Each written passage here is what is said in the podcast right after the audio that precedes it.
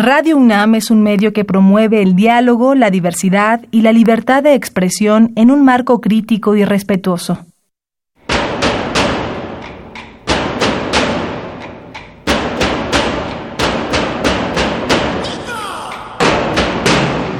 Discrepancias. Atacan a la universidad porque discrepamos. Viva la discrepancia, porque es el espíritu de la universidad.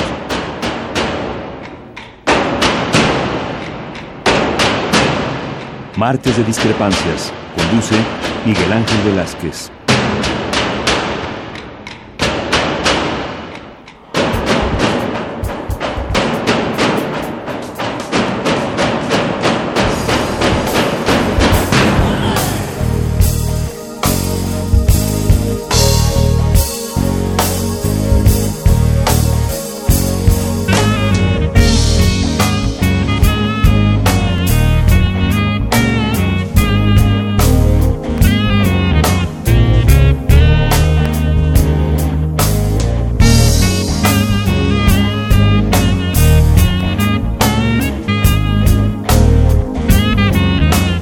¿Qué tal? Muy buenas noches. Esto es Discrepancias.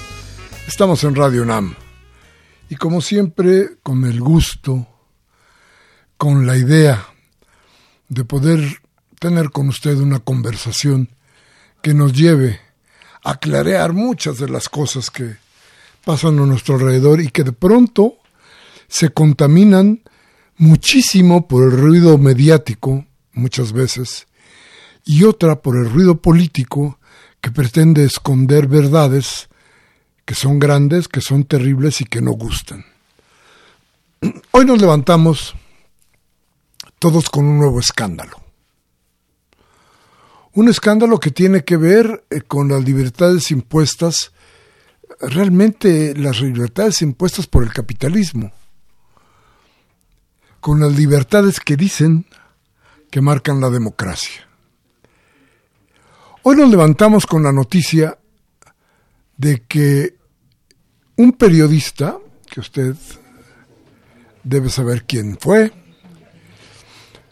un periodista que vive en los Estados Unidos, pero que dice que es absolutamente mexicano, un periodista que tiene, eh, vamos a comentar de eso, había sido prácticamente secuestrado por por el presidente Maduro, había sido, le habían quitado su material, en fin, todo lo que había pasado a su alrededor parecía una gran tragedia, una tragedia para la libertad de expresión, estas libertades del capitalismo de las que le hablaba yo. Pero, a ver, yo sí quiero condenar ciertas cosas. Condeno a Maduro por haberle permitido a este tipo poder entrar a hacerle cierto tipo de preguntas. Si uno conoce quién es el señor Ramos, se dará uno cuenta de que lo que menos importa en las entrevistas del señor Ramos es lo que dice el entrevistado. Regularmente lo que importa es el show que el señor monta. Recuérdelo con Donald Trump, recuérdelo con algunos más. Entonces, Maduro y la gente de prensa que está a su lado nunca debió haberle permitido la entrevista. Segundo problema, segunda condena. ¿Por qué le quitaron sus cámaras, sus teléfonos, etcétera? Si eso solamente iba a servir para alimentar el escándalo. ¿Que no se dan cuenta que era parte del terrible escándalo? A ver, me da mucha risa porque recibí un meme que era genial. Porque dice Ramos que él tomó un video de cuando un grupo de jóvenes se alimentaba de un camión de basura en las calles de Venezuela y que eso se lo mostró a Maduro y que a Maduro salió perfectamente enloquecido por las imágenes y muy enojado. Y por ahí nos decían, ¿Y qué país tan rico debe ser Venezuela que tiran a la basura la comida? no que eran tan pobres, no que estaban, no que no tenían comida. Entonces, ¿cómo la tiran? Pero peor, mire usted, hoy hay una, eh, la noticia la da el periódico Reforma, desde luego el periódico Reforma, y ahí dice el señor Ramos que él le preguntó a Maduro, le dijo, ¿cómo le debo llamar? Porque el presidente Guaidó, ¿a usted cómo lo llevo, debo llamar el dictador? A ver, eso me parece una gran falta de respeto, no tanto a Maduro, ¿eh? sino al pueblo venezolano en general, porque Maduro está ahí luego de una, de una elección. ¿Cómo fue la elección? Esa es otra cosa. Pero Maduro está ahí a partir del voto. Y Guaidó, a quien Ramos le dijo presidente, no tenía ni un solo voto a favor. Tenía solamente el apoyo de los países gobernados por la derecha. Entonces, ¿de qué se trataba? Y luego, hoy en la mañana, Carmen Aristegui, a quien le mando un abrazo, un beso desde aquí, Carmen Aristegui le pregunta a Ramos, ¿y entonces cuál crees que sea la solución? Y él dice, no hay solución fácil, es que hay que tirarlo. ¿Y cómo lo vas a tirar? ¿Cómo hay que tirarlo? Bueno, pues por la fuerza, este, el tipo empieza ella le hace una pregunta de las que el tipo regularmente hace. Y entonces Ramos no sabe qué contestar. Porque sabe que si dice llanamente sí, que entre la fuerza, es en apoyo a Donald Trump. Porque es el único que puede invadir. Y no quiere meterse en eso, porque entonces se le cae la careta de demócrata. Y sin embargo, su único argumento es sí, hay que tumbarlo a como de lugar. Y por las vías pacíficas ya no hay cómo. Y entonces le repite Aristegui, ¿y entonces de qué estás hablando? ¿De la vía armada? Y el tipo vuelve a dar una vuelta para no tratar de no contestar. Y a final de cuentas, y a final de cuentas, no contesta, como sus entrevistados. Nada más que Carmen Aristegui no usó un escándalo y no dijo, oye Jorge, ¿por qué no me contestas? Oye Jorge, pero si tú eres un demócrata. Oye Jorge, ¿cómo es posible que trates de hacer, de esconder detrás de tu respuesta tu intención de la invasión? Vaya con este periodista, pero afortunadamente, afortunadamente para nosotros, México sigue guardando una postura que nos enorgullece a muchos, que es la de la no intervención, que es la de el arreglo pacífico de los conflictos, y eso eso nos hace diferentes. Eso nos hace otra cosa. Eso sí nos deja en libertad. Bien, pues buenas tardes, buenas noches. Qué bueno que está con nosotros. Le doy nuestros teléfonos 55 36 8989 y el ADA sin costo 01800 50 52 688. Vamos a un corte y vamos a regresar con una invitada de lujo que nos va, a, platicar de algo que nada tiene que ver con el lujo. Pero bueno, vamos a platicar largo. Vamos al comer.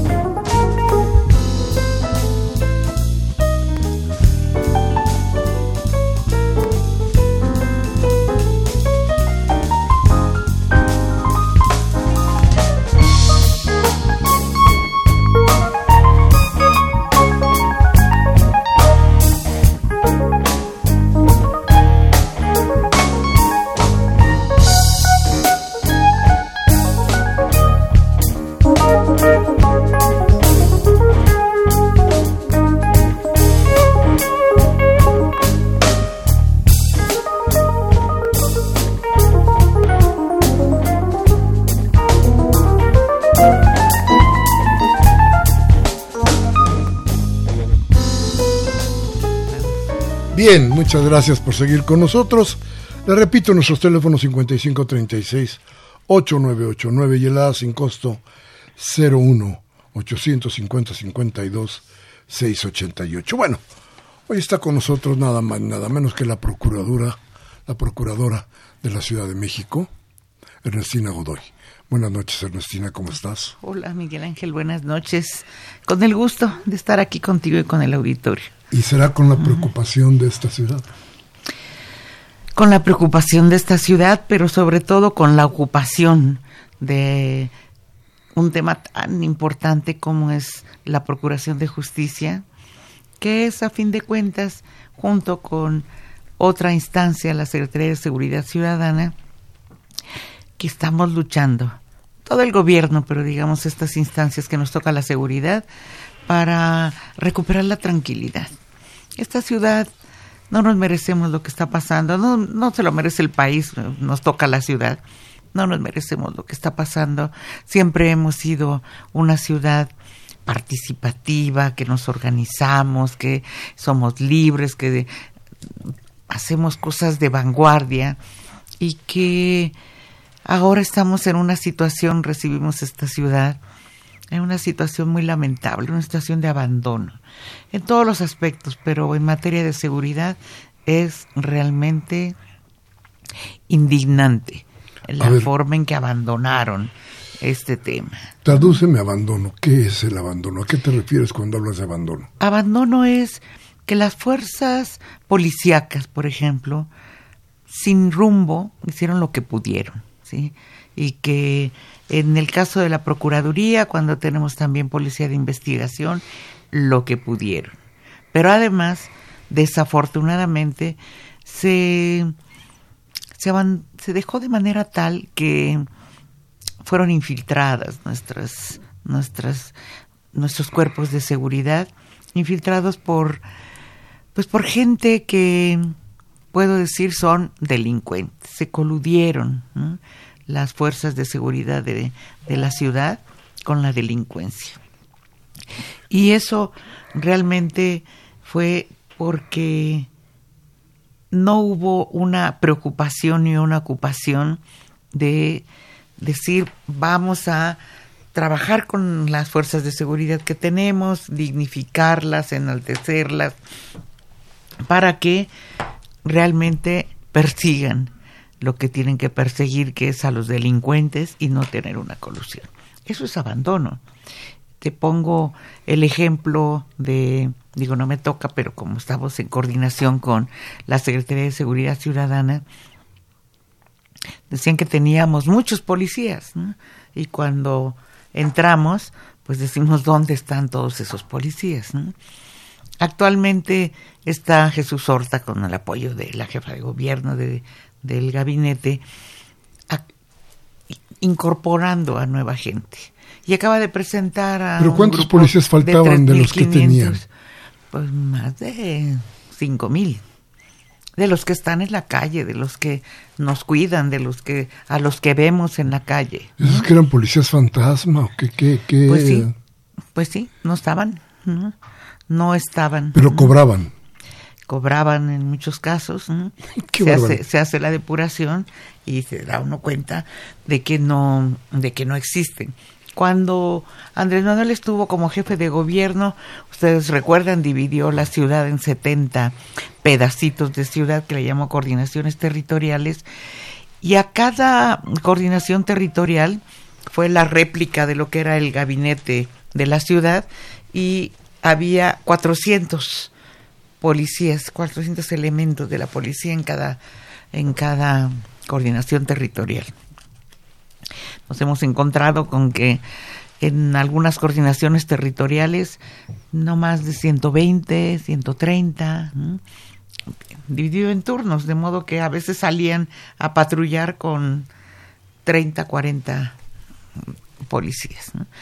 Pongo ese ejemplo que digo, no, no es, no es el de la Procuraduría. En la Procuraduría, desafortunadamente también, el hecho de que se eternicen los, los, los altos mandos, por ejemplo, de la Policía de Investigación, no, es, no fue sano. 10, 12 años de una sola persona en ese, en ese puesto, no fue sano porque dejó de aplicarse, por ejemplo, el servicio civil de carrera, dejó de aplicarse el sistema de, de ascensos, de estímulos, y, y, llegaron gente totalmente ajena a la policía. Me he encontrado con que en la Procuraduría hay gente profesional, gente comprometida, gente apasionada con su trabajo, pero muy, muy desmotivada.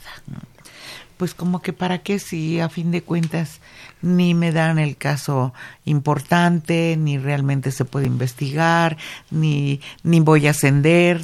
Entonces una inercia realmente eh, perniciosa, muy, muy, muy, muy, muy fea, muy fea podemos decir. Y ahora estamos en, ese proceso, estamos recuperando la, la motivación de, del personal. Creo que muchos están entendiendo que es un nuevo gobierno, es una nueva política, es un es una nueva manera de ser servidor público y están dispuestos a a integrarse a eso nuevo. Lo hemos dicho en privado, en público, lo que queremos es que se incorporen a esta nueva manera. Yo les hago el símil de que se vengan al lado luminoso de, la Procuración de Justicia y que si en algún momento estuvieron en el lado oscuro, este, que lo dejen y que se vengan y vamos a trabajar por la gente, vamos a trabajar por la Procuración de Justicia, vamos a, a, transitar hacia una fiscalía que, que haga algo distinto. Yo digo, el gran reto que tenemos es crear, digo, pensar ahorita, pero crear lo que es y debe ser un nuevo sistema de procuración de justicia. El que tenemos actualmente está fracasado, imposible seguir con este modelo de procuración de justicia. Ningún gobierno, ningún presupuesto sería suficiente para que con este modelo de procuración que tenemos pueda atender la inconmensurable carga de trabajo que se presenta en la Procuraduría, aun cuando la cifra negra es muy alta. Ah, eso iba yo. En este diagnóstico que nos estás haciendo, ¿Qué tanto las mentiras? ¿Qué porcentaje la corrupción? Mira, la, la cifra negra, como en todo el país, no es la excepción en la Ciudad de México, alcanza niveles en algunos, en algunos delitos del 90%. O sea, lo que, lo que la gente va a denunciar es muy poco, muy poco. Pero si a eso le agregas que lo poco que se denuncia es enorme y no se puede resolver, pues la gente dice a qué voy. Van a la Procuraduría cuando no tienen de otra, como puede ser eh, hay un homicidio, hay un robo de vehículo, o tengo que hacer algo para cobrar un seguro, como está haciendo en el caso de robo a negocio con violencia. De otra manera, la gente no va. Entonces, un gran reto de esta administración es recuperar la confianza. Pero la Procuraduría también estaba al servicio de fines, eh, otros dirían políticos, yo diría que de fines, de otro tipo de fines, que no tenían que ver con la política, sino con el acomodo dentro de la política de algunos otros funcionarios. ¿Y qué pasó ahí?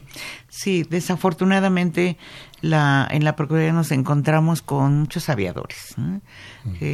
entiendo fueron operadores, operadores políticos nos encontramos con fabricación de culpables, como es el caso que acabamos de resolver, afortunadamente, de Alejandro Alejandro Robles, que fue diputado por el PRD, que, pero tuvo un problema fuerte con, con Mauricio Toledo y lo acusan de robo.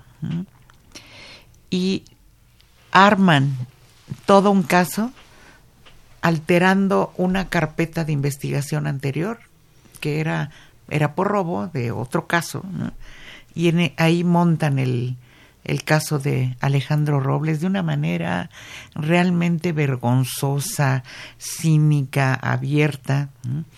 y, obtienen una orden de aprehensión con, con montado en una carpeta diferente que utilizaron algunos testimonios reales de esa carpeta donde hablaban de robo, pero no era para Alejandro Robles.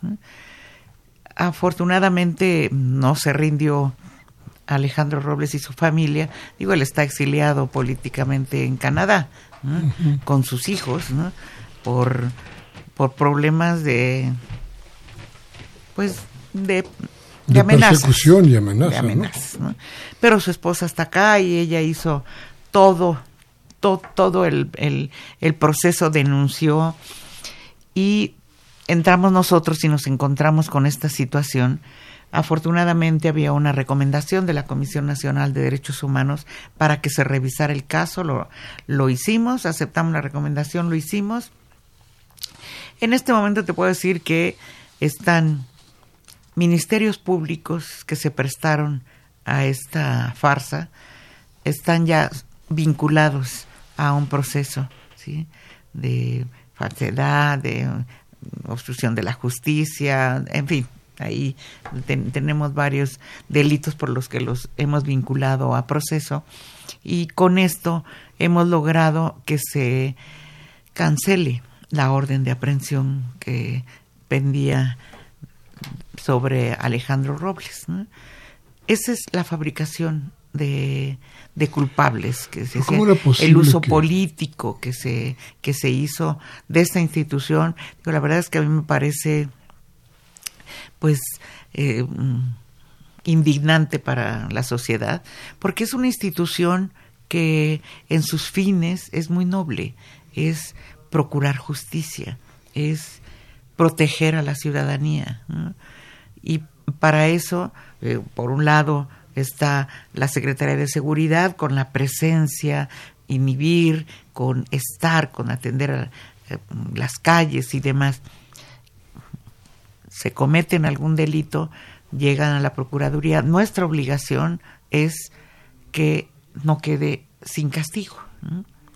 Pero te decía de este modelo que ha fracasado porque se atiende igual a un delito de bajo impacto como puede ser una mm, robo celular, una riña, que, me pueden debatir que el delito de robo celular no es de, de, bajo impacto, pero es un delito que difícilmente podemos investigar y dar con un responsable. O sea, son miles de teléfonos celulares que, que se roban y que eh, creo que ahí la política será un, una estrategia distinta, no es uno por uno, sino es probablemente incluso lo estamos viendo en el gabinete, hablar con las grandes compañías de teléfonos celulares que, que desincentiven, que hagan políticas para que se desincentive el que el que se compre el celular, el celular usado sé que han hecho esfuerzos, bloqueos tecnológicos, etcétera, pero de alguna manera son burlados esto y se roban porque hay un mercado, obviamente. Pero esos, digo, hay que atenderlos de otra manera. ¿no? puede uno ir detrás de ellos. Ahora en la transición con la Comisión de, de Técnica de Transición que fue nombrada por el Congreso, estamos hablando de el diseñar ese nuevo modelo empezando por lo que se le llama la segmentación del delito. ¿no? 43% de los de las carpetas de investigación que se inician en la procuraduría son, podemos decir, delitos de bajo impacto. Esos delitos nosotros pensamos que tienen que ser atendidos de manera preventiva, con un, un tema administrativo que estén registrados, que veamos dónde roban, a qué hora, cómo roban para iluminar, poner presencia, etcétera, pero ese es el tratamiento que hay que dar. Luego hay otro segmento que es de aproximadamente el 23% de delitos que pueden no llegar a, a ventilarse en un, en un juicio. Eh, que ahí ese es un segmento importante que tenemos que decir cuáles son los que, eh, delitos que deben de estar ahí. porque esos pueden resolverse con los medios alternativos de resolución de conflictos, que ahora nos da la posibilidad el nuevo sistema con procedimientos abreviados, con la justicia restaurativa. Este, ese es el tratamiento que estamos pensando darle. Y los delitos de alto impacto, que son los que pueden, digo, los que lastiman fuerte a la, a la, a la ciudadanía y pueden llegar a destrozar una vida o, o una familia, extorsión, secuestro, homicidio, feminicidio, violación. Esos son los delitos a los que debe ponerse el gran peso de la de, de el haber de la procuraduría donde debe de haber una investigación científica, profesional, eh, honesta. Ahí es donde tenemos que, que ver el, qué es lo que la Procuraduría puede aportar en este tema de, de procurar justicia. Pero no se le puede dar el mismo tratamiento a todos los delitos, porque si no tienes una cantidad de, de carpetas de investigación que ningún ministerio público, ningún judicializador, por muy comprometido que sea, puede atender de una manera como se merece la gente y poner atención a, la, a las víctimas. Eso es lo que estamos intentando hacer. Fíjate que hay una cosa que me preocupa mucho, que era mientras la gente que andábamos en la calle veíamos que en la ciudad estaba creciendo el crimen de manera desorbitante en muchas partes, eh, el discurso recurrente de la autoridad es no pasa nada. No pasa nada y no pasa nada. De pronto tú sales y dices, están maquillando los maquillos, o se maquillaron los, los, este, los datos de, de, la, de la criminalidad en la Ciudad de México. Y dime, ¿no te parece que de pronto va a ser peligroso para todas las ambiciones políticas de muchos de los políticos y las políticas en la Ciudad de Empezando por mí dirías, no, no, no, a ver, es que, La verdad, la verdad, pero no me contestes ahorita. Deja ir a un, corte eh, y regresamos para que me respondas. Los teléfonos en la cabina, 55 36 8989 y el A sin costo 01800 50 52 688. Vamos al corte.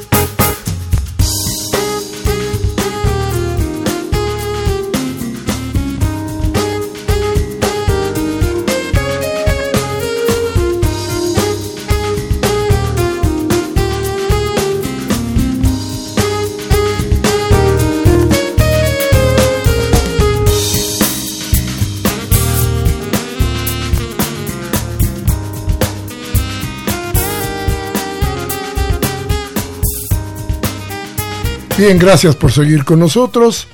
Le repito que estamos hoy con Ernestina Godoy, la procuradora, procuradora de la Ciudad de México.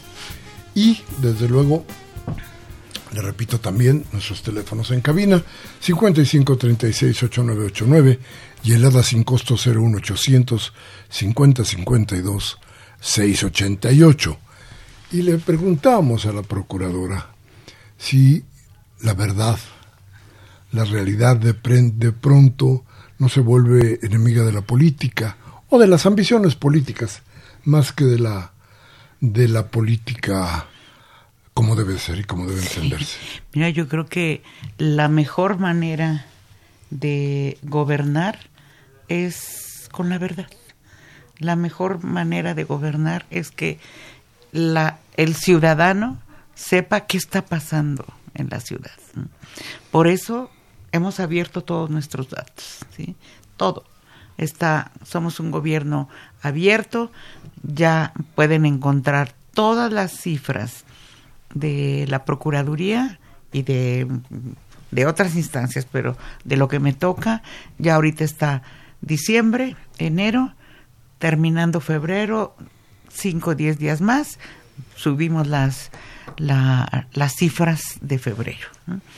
Porque de otra manera es, primero, engañar a una ciudadanía que no se lo merece.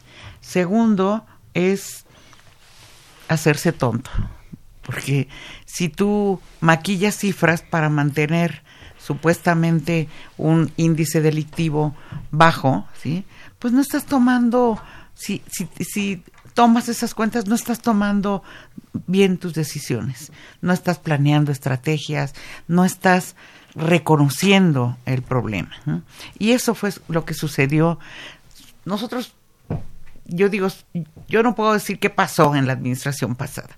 Lo que sí puedo decir es de enero a noviembre del año pasado que se revisaron 45 mil 42.500 carpetas de las 194.000 que se iniciaron. 29.000 estaban mal clasificadas. De modo que lo que se informaba al Consejo de Seguridad en relación a los delitos de alto impacto, pues estaban alterados. No, que no que los ministerios públicos no los atendieran como debieran, pero los números estaban alterados. Ellos hablaban de un promedio de 84, 85 delitos promedio diario, cuando después de esto, que no es una revisión del total, ¿sí? podemos decir que traían un promedio de 170 delitos de alto impacto este diario. Casi porque, porque por alguna razón, que ya lo definirá la Fiscalía de Servidores Públicos y la Contraloría, que harán las, los dictámenes, las lo que tengan que hacer. Este, decidieron que iban a detener 620, 625 delitos de alto impacto a la semana, no más de eso. Entonces siempre estuvieron en ese rango. Y para eso, pues, tuvieron que, que clasificar mal. Y uno piensa, bueno, hay delitos que no pueden clasificar mal. Cuando matan a alguien con una pistola es homicidio por disparo de arma de fuego. Y es un delito doloso. Pues no, este, homicidios con disparo de arma de fuego ponían homicidio por otras causas, homicidio de, algo así como por muerte natural, ¿no?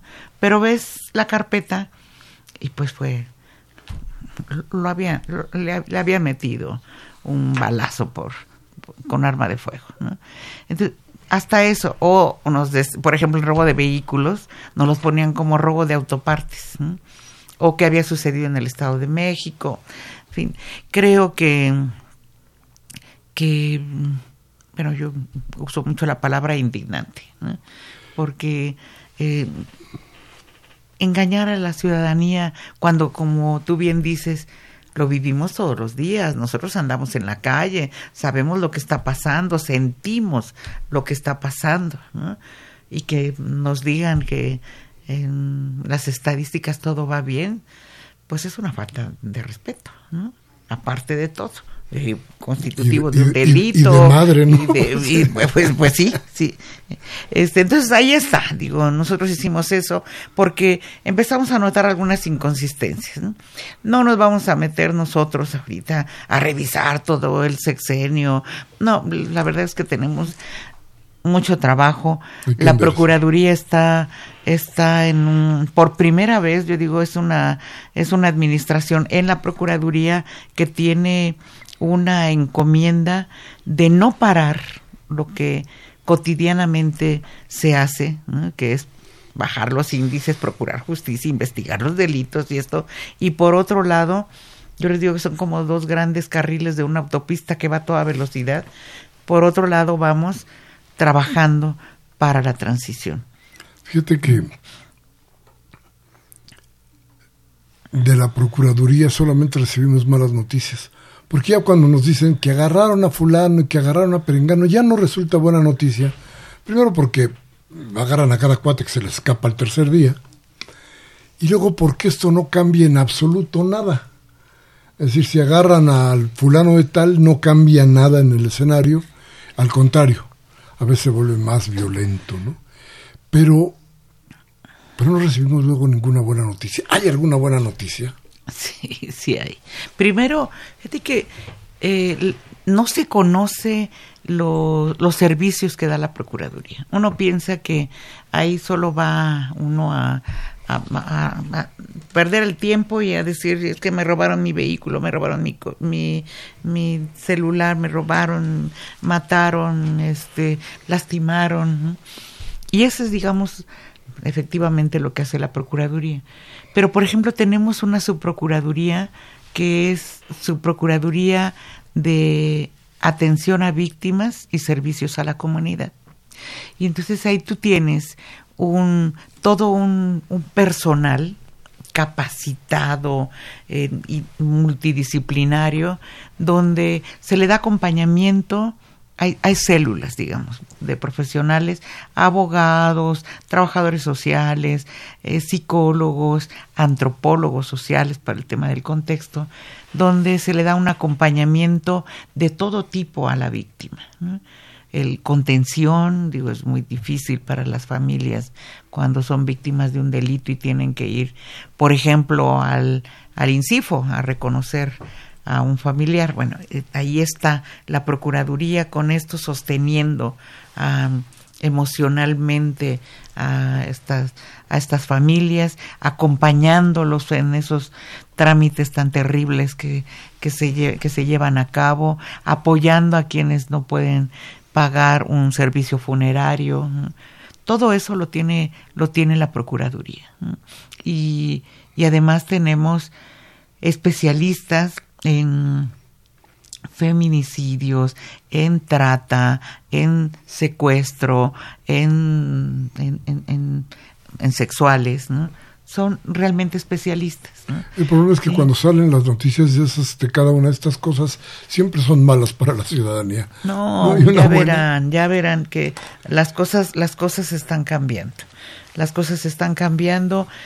Em, queremos, por ejemplo, abatir el tiempo de atención. Es, es, increíble, somos una, una de las peores procuradurías en cuanto a tiempos de atención, mientras en algunos lugares es un promedio de 20, 25 minutos que han logrado abatir hasta esos hasta ese tiempo. Nosotros eh, nuestro promedio son de 5 horas este, y tiene que ver con una cosa tecnológica, una plataforma que uno dice como no se ha hecho, ¿no? Pero bueno, eso es lo que estamos haciendo, un trato humano, porque es como, como se llega a la Procuraduría en un estado muy vulnerable para que además te encuentres con una mala cara, te encuentres con una revictimización y esto, eso no puede ser. Entonces tenemos que humanizar, humanizar. Cuando digo recuperar la confianza, aparte es eso, es abatir los tiempos, es un trato humano, pero sobre todo que haya resultados. Y primero, para que haya resultados necesitas sanear. ¿Cuánto tiempo van a terminar? ¿En cuánto tiempo quedará hasta donde se pueda?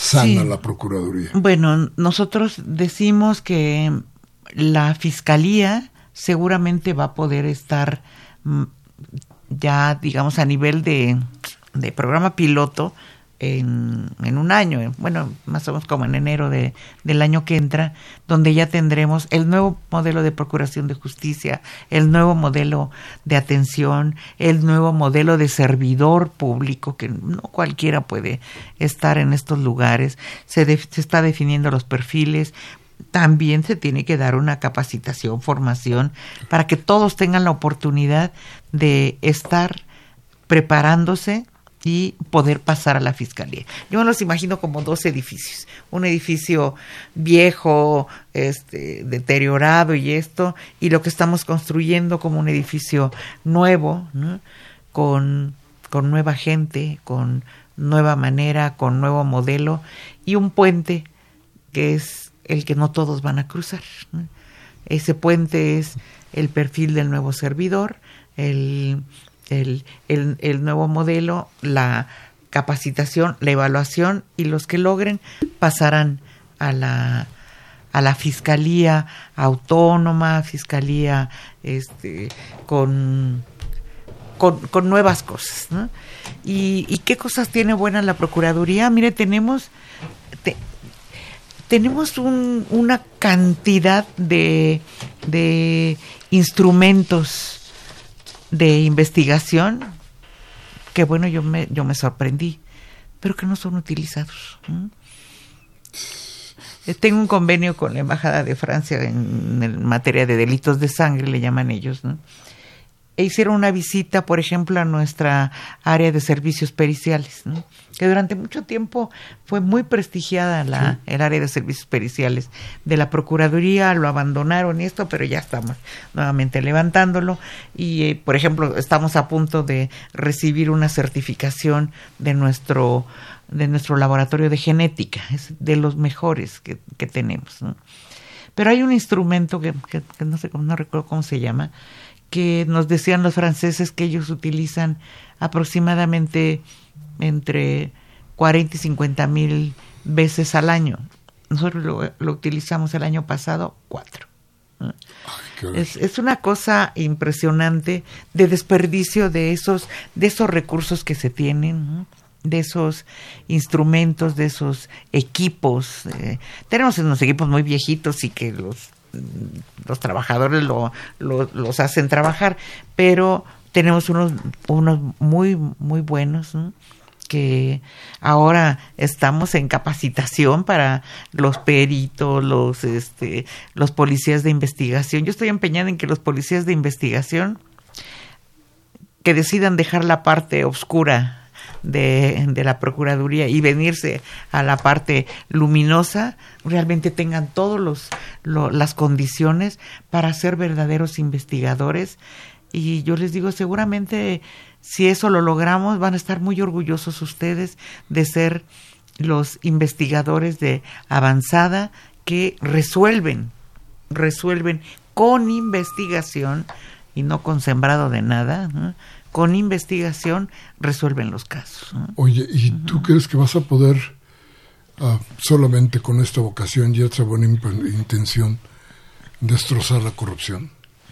No, es también con este Porque, con eh, sanciones, llegar al, llegar al Ministerio Público, el Ministerio Público es y luego hablamos de los jueces. Y dices, ay, si tenemos la desgracia de caer ahí, es como caer en un hospital, te sacan hasta. Nosotros estamos empeñados en terminar con la corrupción. Yo la verdad no, no quisiera decir con bajarla, no con terminar con la corrupción.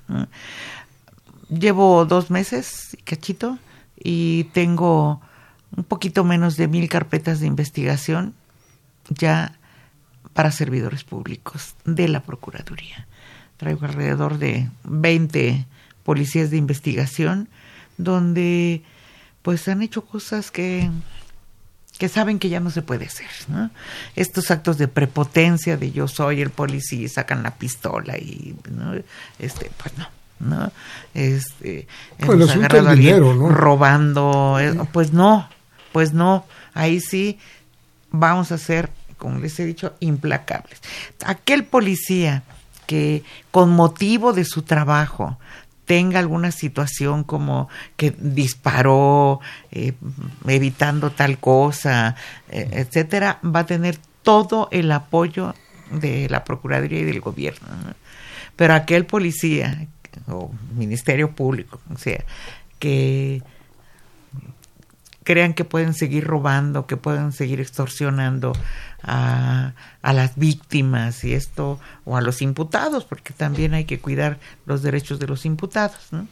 Este, pues ahí sí no. Cuando me dicen, es que tú garantizas que no va a haber corrupción. No, no, yo lo que les digo, estamos luchando contra la corrupción. No garantizo que no vaya a haber corrupción, pero lo que sí garantizo es que al que lo agarramos en esto, no lo dejamos impune. ¿no? vamos a hacer tapadera de nadie, pues, ¿no? Eso que se entienda. A ver, ¿está la Ciudad de México tan grave, tan mal, que requeriremos la Guardia, requeriremos la, Guardia Nacional en las calles? Yo creo que de momento no. ¿no? Sé, no sé si en algún momento nosotros vamos a, decir sí, queremos la Guardia Nacional.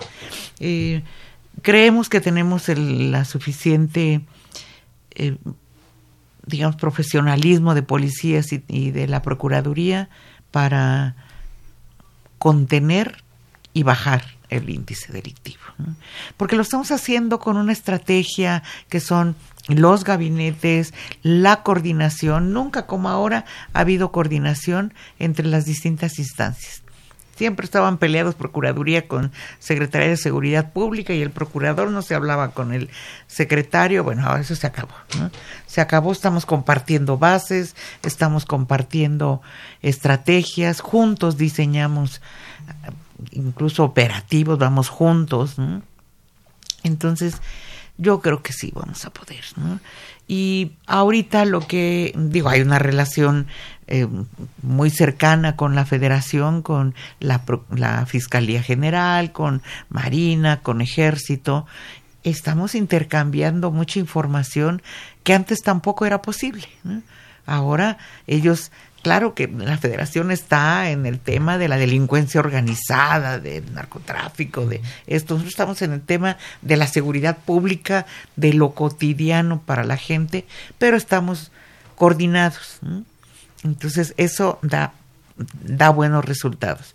Y además, hemos pedido que nos ayuden en el blindaje de, de todas las zonas periféricas. Ahí sí. Es, es, luego es una zona de nadie porque ni le ni lo atiende el Estado de México ni lo atendemos nosotros ni lo atiende este Puebla Morelos etcétera. Entonces decimos ayúdenos a ese blindaje en las zonas periféricas con patrullaje con presencia y eso está está sucediendo. No como quisiéramos ahí yo espero que dentro de poco lo hagan mejor el, el suroriente sí es tu preocupación fuerte sí cómo no. Sí toda digo toda la parte de de Iztapalapa con el Estado de México, Ciudad de Zabalcoyo, y eso es una zona difícil, pero también lo es esta zona de acá de, de Topilejo, Parres, todo esto, con, con Morelos, ¿no? En Xochimilco también, toda, en toda la zona periférica, toda esta zona periférica, ¿no? Ahí traemos, traemos presencias eh, de delincuencia organizada fuerte. Y fíjate una cosa, cuando se parece, cuando tú nos digas otra cosa, pero a ver, parece que la ausencia precisamente de justicia arma los linchamientos. Y esto se están, está convirtiendo en una cosa eh, común. Es peligrosísimo esto. Pero parece que es la ausencia de justicia lo que está llevando a eso. ¿Estarías de acuerdo? Sí, sí, es la ausencia de justicia. Pero también hay como un clima de, de tensión. Siempre hemos tenido con nuestros pueblos, ¿verdad? Que se llaman con las campanas y se aglomeran, se juntan todos, eh, lo hemos tenido siempre.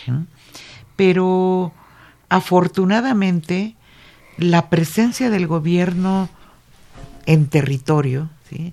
Incluyendo a la Secretaría de Seguridad Ciudadana, pero no solo, participación ciudadana en las alcaldías, que tenemos presencia en, en territorio, ha impedido realmente que se lleven a cabo los linchamientos. Solo fue uno, tenemos uno, el de Xochimilco, ¿no? el de eh, Tlanepantla se llama, este que desafortunadamente cuando quisimos intervenir ya era muy costoso, ya no, no podíamos, hubiéramos provocado una situación mucho más difícil, pero todos los hemos podido evitar, afortunadamente. Bien, déjanos ir a un corte para regresar con las llamadas de la gente y las llamadas de usted, público, que es lo más importante en este programa, y concluiremos el programa con una idea tuya. Gracias. Vamos al corte y regresamos.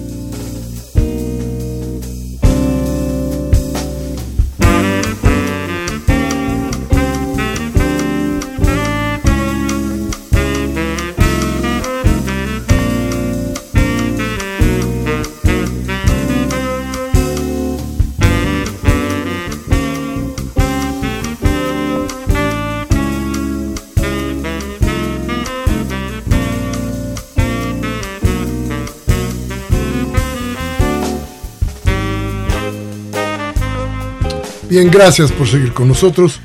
Qué bueno que nos ha llamado, qué bueno que está aquí. Vamos a empezar con Rolando Hernández, nos llama de Tlalpan. Dice, seguí Héctor de Mauleón, columnista del Universal, en estas primeras semanas del 19. La violencia se disparó. Estamos a punto de la ingobernabilidad y el crimen organizado eh, controla la Ciudad de México. Según él, dice, según él, pero se ha hecho y poco se puede hacer. No, ya oye usted a don Rolando, a la procuradora, y de repente nuestro amigo de Mauleón dice cada cosa que bueno. Gerardo Rábago de Benito Juárez, los vecinos de aquí, de Benito Juárez, hemos denunciado un centro de distribución de droga y donde se eh, ejerce la prostitución, entre otros delitos, y nadie ha hecho caso. Ojalá la procuradora, la procuradora nos ayude. El lugar se llama Las Salitas de Tlalpan y está en Tlalpan 827, Colonia Postal, en Benito Juárez. La procuradora ya ha tomado apunte del asunto. Raúl Hernández de Tláhuac dice, profesor, el desencanto por el gobierno de López Obrador ya comenzó, pues quitó la ayuda a, de, a de discapacitados mayores de 29 años quitó la tarjeta alimentaria para adultos mayores y en lo que va del mes la gasolina ya subió dos pesos el litro.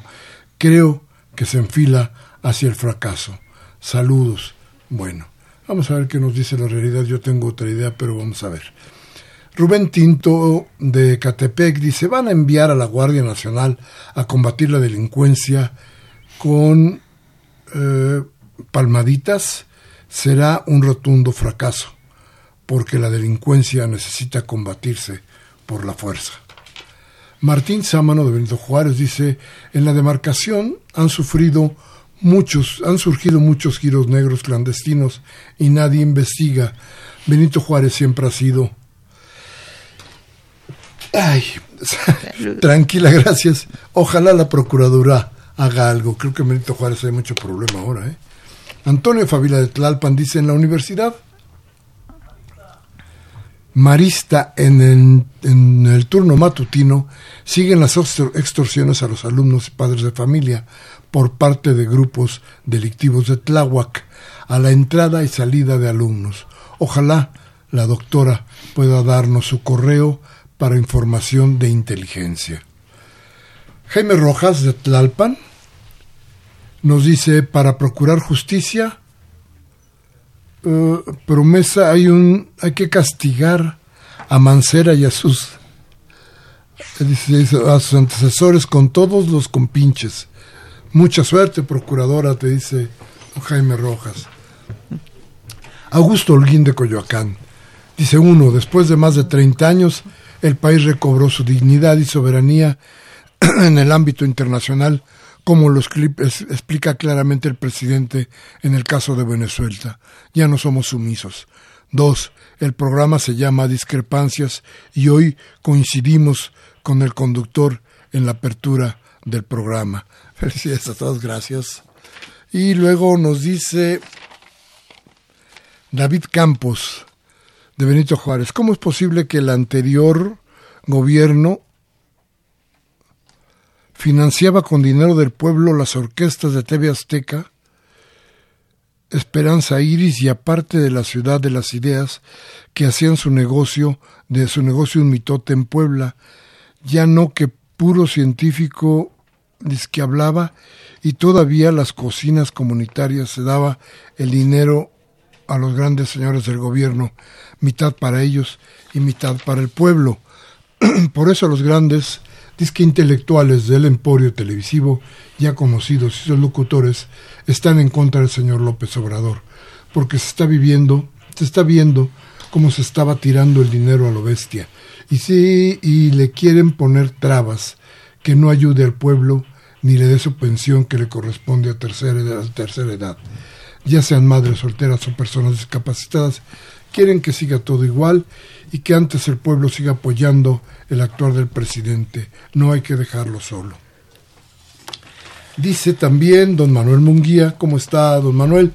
Dice, señor presidente, con todo respeto a su persona y a su investidura y a su acción, pues usted ha llevado la voluntad popular al más alto, la más alta magistratura de la nación, con lo que ha recibido ya demasiados ataques de la oligarquía por no estar de acuerdo con usted. Los mexicanos lo apoyamos con todo y en contra de todo radicalismo, sea este de derecha o de izquierda. Los intereses de la plutocracia se han visto en forma notable ofendidos por tener una íntima relación con el pueblo de México y solo tratan de hacer daño a su persona y a nuestra soberanía. Lo anterior Fuera de toda duda y opacidad lo hacemos presente para poder salir de la órbita del neoliberalismo que tanto daño ha hecho a la gran mayoría de los mexicanos. Nosotros no, nosotros no lo olvidamos, Señor. No nos olvide, por favor, pues la oligarquía no deja ni dejará de seguir insistiendo en hacer un daño medor, mayor, lo cual no permitiremos, pues los negocios son tan sucios ahora y están arrojando los resultados del entreguismo de los vendepatrias neoliberales. René López de Gustavo Madero dice, claro que ustedes son diferentes, ¿por qué nunca han invitado a los damnificados del temblor del 17? ¿Van a invitar alguna vez a la gente afectada por la termoeléctrica de Morelos y que ahora también son víctimas de la traición de López Obrador? ¿Por qué, en cambio, han defendido en su programa a muchos burócratas de Morena? Por supuesto que ustedes son diferentes. Señor López, así seguiremos siendo. Si no le gusta, cámbiele. La democracia le da chance, ¿eh? Esta que usted defiende supuestamente. Sofía Fernández dice, Mauricio Toledo es un delincuente refugiado del Uruguay. Cuando estuvo eh, en la delegación Coyoacán hace un par de años, intentó despojar de sus locales a los eh, artesanos del Bazar de Coyoacán en la época de mayor venta en diciembre porque quiere hacer un gran negocio con su mamá en este lugar estratégico. Solicitamos los mexicanos que sean eh, que sea deportado o que lo metan a la cárcel. es un superdelincuente. Ángel García de Miguel Hidalgo en Bosque, en Bosques la extorsión a los discotecas es parte del grupo de la Unión. Bueno, y nos dice, también está don Francisco Javier Márquez, dice que dice que Jorge Ramos es un misil gringo. Y dice Arturo Badaguer de Benito Juárez que, que están en desacuerdo con los MPs. Dice, recuerdo cuando gobernó la basura de Rosario Robles. En esa época vi que las lacras estaban en el MP. Se nos acabó el tiempo. Muchas gracias a todos ustedes. Ernestina, una última una última frase y tu correo, por favor, para la gente que no lo solicitó. Mire, eh, uno es que tengan confianza, tengan confianza, vamos a, estamos trabajando y estoy segura que la estrategia va a funcionar y va, va a funcionar porque no somos iguales. Somos un nuevo tipo de servidor público que estamos para trabajar con la gente. Les doy un teléfono un teléfono al que pueden ustedes hacer todas las denuncias, que es el del Consejo Ciudadano. Es el 5533 5533. Todas las denuncias de cualquier tipo, incluso anónimas, y llegan directamente a la Procuraduría cualquier situación que ustedes quieran hacer del conocimiento de posibles actos delictivos. Bien, pues terminamos. Muchas gracias, Ernestina. Muchas gracias, Procuradora. Gracias. Hoy, de martes 26 de febrero del 2019, Humberto Sánchez Castrejón en los controles, Jonathan Vega en la esencia de producción, Baltasar Domínguez en la producción. Un servidor de ustedes que, como siempre, les pide piense, reflexione sobre lo que está sucediendo. Si lo que hablamos aquí le sirve, tómese un café con sus amigos y hable. Hable, piense, reflexione sobre lo que dijimos aquí. Y si no, la democracia le da oportunidades. Cámbiale a MBS, Radio Fórmula, a Televisa, para que le cercenen la voluntad del cambio. Hasta la próxima.